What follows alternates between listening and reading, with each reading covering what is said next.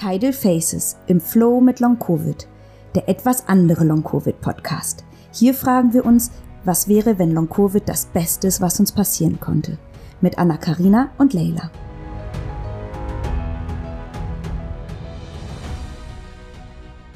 Hallo und herzlich willkommen zu unserer siebten Folge von Tidal Faces im Flow mit Long Covid. Mein Name ist Leila und ich bin hier mit Anna Karina. Hallo.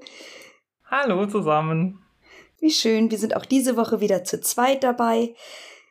Ich hatte vielleicht fast sogar kurz damit gerechnet, dass das gar nicht klappen würde, denn ich war am Samstag nach, ich weiß gar nicht, fünf Monaten, sechs Monaten, sieben Monaten das allererste Mal wieder tanzen. Es war ein Festival.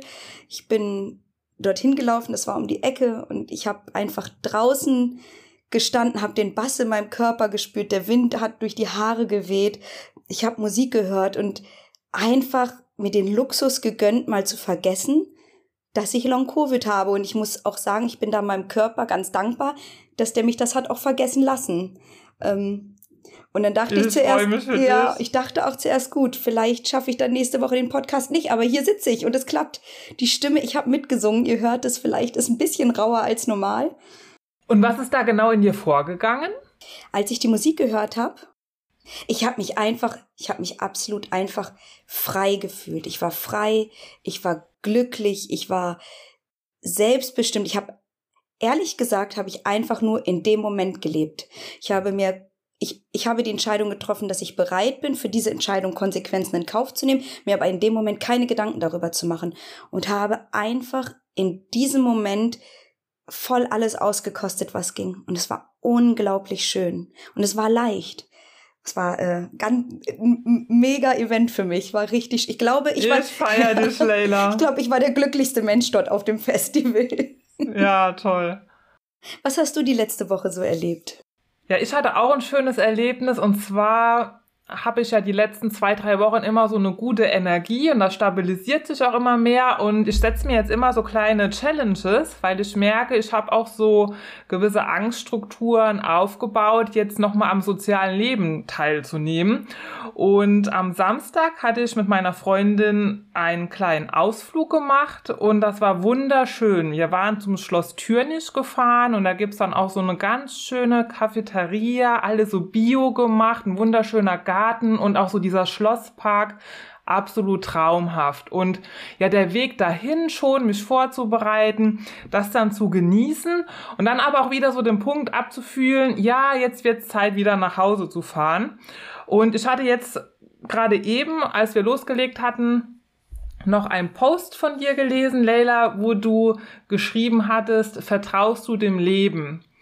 Und für mich war das am Wochenende nochmal so eine Erfahrung, dass wenn ich jetzt mir sowas vornehme und dann auch eine gute Erfahrung mache, das heißt, ich kam dann nach Hause und habe dann wieder meine Leberwickel gemacht, meine Schröpfgläser gesetzt und habe wirklich so zwei, drei Stunden Ruhe gehalten und danach ging es mir wieder gut. Ja, also diese Erfahrung, dass es nicht zu einem Crash kommt, sondern dass ich mich selbst wieder stabilisieren kann und hey, ich habe gelebt, ja, ich habe die Blumen gerochen, ich habe diesen Rhabarber-Streuselkuchen sowas von geliebt, ja, und dass ich dann wirklich nochmal so, ja, durch diese kleinen Erfahrungen ähm, erhalte ich wieder Vertrauen ins Leben und auch wieder Hoffnung, was möglich ist. Oh, wie schön. Das ist so wertvoll. Ich habe für mich also ich habe ja diese Frage auch ganz bewusst gestellt, weil ich habe für mich irgendwann, also für alle die, die jetzt uns oder mir auch auf Instagram folgen, ihr, ihr wisst oder ihr seht, dass ich im Moment gerade am Meer bin und ich versuche auch mit den Posts und den Videos und den Reels, die ich so poste, irgendwie eine positive Energie zu übermitteln. Aber das sind natürlich immer nur ganz kleine Ausschnitte, das sind ganz kleine Frequenzen oder Einblicke, die ich da gewähre. Mein restlicher Tag sieht so selbstverständlich nicht aus. Ähm, ich Echt nicht, Leila? Nein, tatsächlich leider noch nicht. Das war früher mal so, das ist im Moment nicht. Äh, ich bin die meiste Zeit im Sitzen, im Liegen, 24-7 Schlafanzug.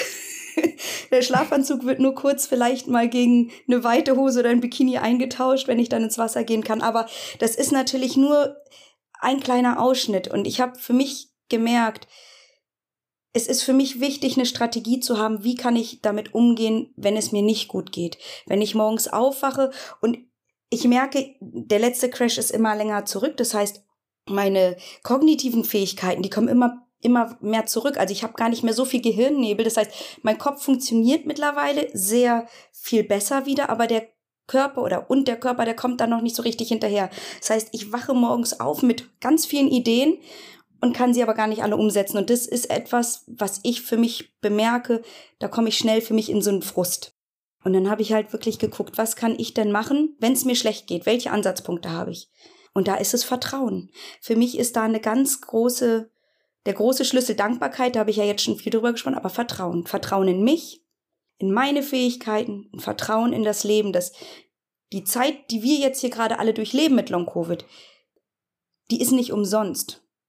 Natürlich, jeder, der sich das jetzt aussuchen könnte, würde sagen, lieber ohne. Aber jetzt ist das die Situation. Ich nehme sie für mich an und sie ist nicht umsonst. Ich fand nochmal interessant, Leila, ähm, genau, wenn es mir nicht gut geht, mich dann auch wieder zu entspannen und loszulassen, was ich eigentlich will. Ja, also ich will dann was anderes, als was gerade geht, um mich da wieder hinein zu entspannen. Und du hattest eben im Vorgespräch was ganz Interessantes gesagt, und zwar, bin ich überhaupt bereit, dass ich jetzt wieder gesund bin? Ja, also es ist so für mich, der Ursprung zu dieser Frage kam eigentlich daraus, ähm, dass ich für mich mal überlegt habe, ich mache gerne manchmal so gedankliche Zeitreisen in die Zukunft. Also habe ich mal gestern so eine mich in die Zukunft versetzt, in vielleicht in fünf Jahren oder in zehn Jahren. Wenn ich in dieser Zeit auf den jetzigen Zeitpunkt zurückschaue, auf diese Zeit, in der ich mit Long-Covid lebe, wo ich auch mit Long-Covid struggle, keine Frage, ist ja auch nicht so, dass das alles nur einfach ist, ähm, würde, wie würde ich diese Zeit rückblickend bewerten? Und da war mir ganz klar, ich werde die unglaublich positiv bewerten. Ich werde erstmal sehr, sehr stolz auf mich selber sein, aber ich weiß, dass das gerade eine unglaublich wertvolle und lehrreiche Zeit für mich ist. Und deswegen bin ich dann zu dieser Frage gekommen. Angenommen, von jetzt auf gleich mit einem Schnipsen wäre es möglich, kein Long-Covid mehr zu haben und ich wäre genauso gesund wie vor Long-Covid. Würde ich das jetzt gerade wirklich wollen? Oder ist nicht diese Zeit, du hast das auch so schön gesagt, so lehrreich für uns, dass es eigentlich schön ist, noch mit ein bisschen Geduld und natürlich der Zuversicht, dass es auch wieder verschwindet, aber die Zeit noch für sich zu nutzen. Wie siehst du das für dich? Würdest du sofort wieder gesund sein wollen, wenn du könntest, Anna-Karina? Mir ging es die Woche auch so, weil genau das kam in meinen Kopf, weil ich merke, okay, mir geht's immer besser, ich kann wieder mehr machen, ich kann nach draußen gehen und auf einmal so, will ich das eigentlich wirklich? Weil ich bin gerade unglaublich dankbar, was für Prozesse ich durchlaufen, was sich so ganz tief verändert. Ja, ich fühle mich weniger bedürftig. Also, dass andere Menschen mir von außen irgendwas geben müssen, damit ich mich, ja, im Vertrauen fühle, mich gesehen fühle, gehört fühle. Und ich werde immer unabhängiger und freier. Und das ist für mich gerade so unglaublich wertvoll. Und dann habe ich mich gefragt so ja ach das könnte jetzt noch so weitergehen. Also ich möchte weiter jetzt so wachsen.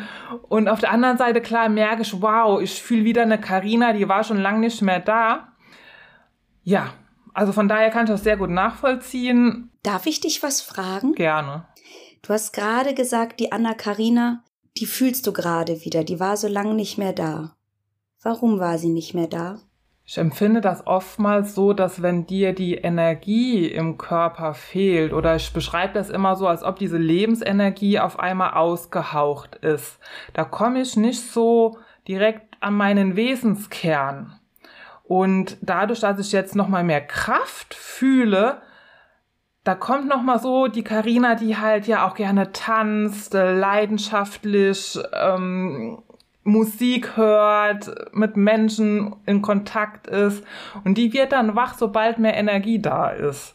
Und natürlich auch jetzt eine neue Anna Karina, die sich auch weiterentwickelt hat. Also da ist auch noch so was Neues, wo ich so merke, ach, den Wesenskern, der ergänzt sich gerade oder da kommt so was Neues hinzu, was ich total ja toll finde. Interessanterweise habe ich das bisher auch immer genau so wie du formuliert, dass in dem Moment, wo die Energie da ist, ich wieder da bin.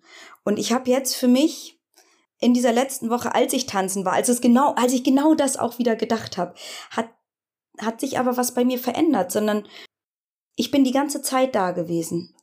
Ich habe nur das, wer ich bin und wie ich mich fühle, davon abhängig gemacht, was ich in dem Moment leisten kann und habe unterteilt. Eine tanzende und fröhliche und singende Leila ist besser als eine Leila, die vielleicht liegt und ähm, vielleicht in dem Moment traurig ist. Aber eigentlich bin ich das beides die ganze Zeit gewesen und etwas, was ich für mich unglaublich interessant finde, an mir zu beobachten. Ich habe so Tendenzen in meinem Leben immer gehabt, dass ich ungern andere Menschen vor den Kopf stoßen wollte. Und dann habe ich vielleicht auch mal eher zu was Ja gesagt, anstatt jetzt zu mir Ja zu sagen, habe ich vielleicht eher, war ich eher bereit, ähm, jemand anderem mh, mm, einen Gefallen zu tun, anstatt für mich selbst einzustehen. Und ich bemerke und beobachte für mich interessanterweise, ich versuche natürlich, das, dafür haben wir ja den Podcast, ne, wir holen uns die Vorteile aus Long Covid. Und ein Vorteil, den Long Covid mir bietet, ist, es ist natürlich oft auch mal für mich eine gelegene Ausrede, in die ich mich flüchten kann. Natürlich habe ich das große Ziel zu sagen, irgendwann brauche ich diese Ausrede nicht mehr. Aber beispielsweise mich fragt jemand, kannst du telefonieren? Und ich habe aber einfach gar keine Lust, mit diesem Menschen zu telefonieren. Und vielleicht anstatt da ganz ehrlich zu sagen und zu sagen, hör mal zu, weißt du, mit dir habe ich keine Lust zu telefonieren, kann ich jetzt gerade diese kleine Brückenausrede nutzen und sagen, ja, geht leider nicht wegen Long Covid, ich fühle mich gerade nicht so stark. Ich möchte das auch noch überwinden. Ich möchte auch noch diesen anderen Schritt gehen, aber überhaupt mal jetzt zu erkennen, was ist mein Bedürfnis, was möchte ich und das auch zu äußern. Vielleicht auch noch nicht in aller Klarheit und Ehrlichkeit, aber das auch zu äußern. Bin ich, bin ich gerade auf einem guten Weg? Wie ist das bei dir? Die Situation kenne ich sehr gut und eine Therapeutin hatte mich einmal gefragt, Karina, du sagst jetzt, du kannst das oder du, ähm, ja, du kannst das aufgrund von Long Covid nicht machen. Ist es nicht vielleicht mehr, du willst das nicht tun? Und da muss ich sagen, ja, also wenn ich ganz ehrlich bin, gibt es oft Situationen, wo ich das dann vorschiebe und ich will's nicht. Und ich habe angefangen, so erste Schritte zu gehen und das wirklich mal zu äußern, nein, ich möchte das nicht. Und das macht was mit mir, mit meiner Integrität mir selbst gegenüber. Und das, was du eben gesagt hast, okay, da gibt's einmal die tanzende Leila oder die tanzende Karina. Und ich habe mich mein Leben lang dafür verurteilt, ich wollte immer so extrovertiert sein. Ich wollte ähm, vorne stehen und ja meine Stimme in den Raum geben. Da gibt's ja Menschen, die sind dann auch einfach da aufgrund äh, von, von der Art und Weise, wie, wie sie sprechen.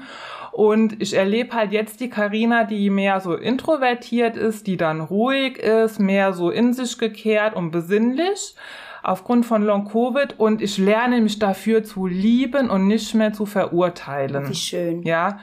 Ja, und das ist gerade so eine Entwicklung, wo ich total dankbar bin. Und klar gibt's dann auch die Karina, die dann auch mal so ihre, Extrovert äh, ihre extrovertierte Seite auspackt und dann vorne auf der Bühne steht aber dass ich das alles bin, so wie du es eben auch gesagt hast, dieser Erkenntnisprozess, all das bin ich. Für mich ist, und ich, das, ich merke gerade, dass mir das ganz wichtig ist, das für mich ganz deutlich zu sagen ähm, oder nochmal auch klarzustellen, dass es da kein Missverständnis gibt. Ich bin nicht der Meinung, wenn ich gut gelernt habe, zu allem Nein zu sagen, dass das mein Gesundungsprozess ist und dass das einen Einfluss darauf hat, ob ich Long-Covid habe oder nicht. Absolut nicht. Aber Long-Covid ist eine Möglichkeit für mich, dass ich in diesen Prozess gekommen bin, dass ich mich da beobachten konnte. Also es ist wie so ein wie so ein Schlüssel vielleicht, den ich nutzen kann. Der Schlüssel verschwindet danach nicht und wenn die Tür aufgeht, ist danach auch nicht irgendwie ähm, das Leben ohne Long-Covid, aber durch die Erfahrung, die ich gerade mache, merke ich das. Und ähnlich wie du sagst, ähm, was deine Therapeutin dich auch gefragt hat, möchtest du nicht oder kannst du nicht? Das ist etwas, wo ich ganz interessant, dass du das ansprichst, denn da hatte ich tatsächlich, ich habe ähm, gestern ein, ein Long-Covid-Coaching-Gespräch gehabt und ähm, sie meinte nämlich auch, dass sie manchmal gar nicht weiß, ist das jetzt eine Ausrede oder geht's ihr wirklich schlecht? Und ich weiß so genau, dass ich so oft auch das Gefühl hatte, will ich vielleicht einfach lieber gerade nur rumliegen, will ich vielleicht gerade, also red nicht, nicht rede ich mir das ein, aber kommt mir das vielleicht gerade ganz gelegen. Und ich kann mittlerweile, weil ich mich da sehr viel und sehr lange mit beschäftigt habe, ganz klar sagen, das ist definitiv nicht der Fall. Zu keinem Zeitpunkt nutze ich für mich selber Long-Covid als Ausrede, weil ich etwas nicht leisten kann.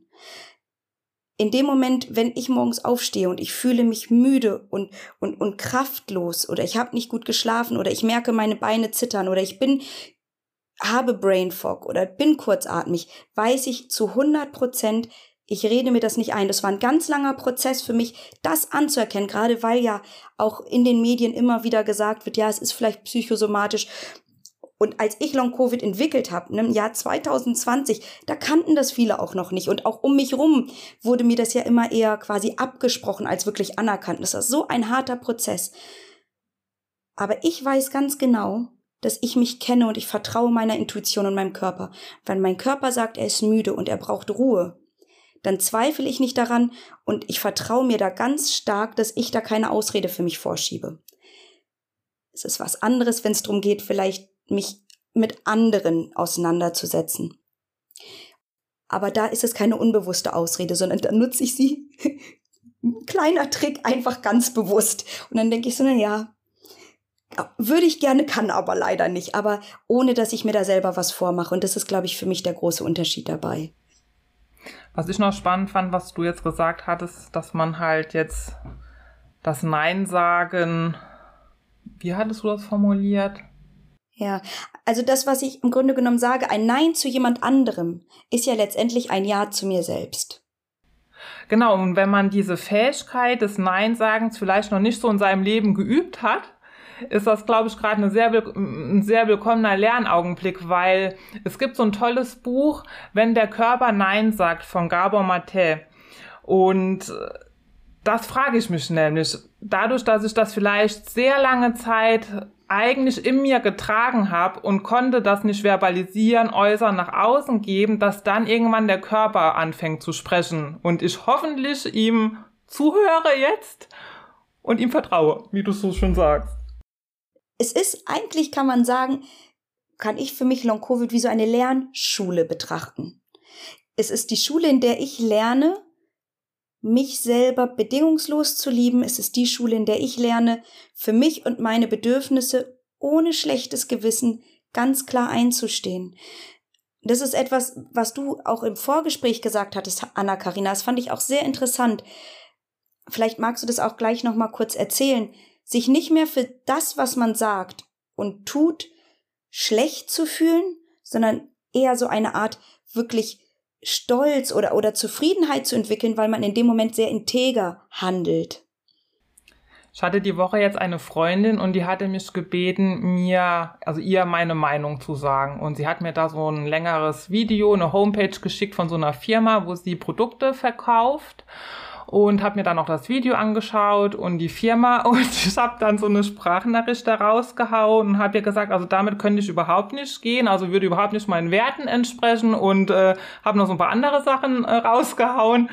Und dann habe ich die Sprachnachricht weggeschickt und das war für mich so, ja, das, das ist jetzt meine Meinung. Und dann danach so angefangen, so ja, ob sie das jetzt richtig auffasst, ob sie mich danach noch lieb hat, also so diese ganz Urmuster, ähm, die da in meinem Kopf dann ablaufen und dann hatte sie halt geantwortet, ja, hey Karina, danke für deine ehrliche Meinung.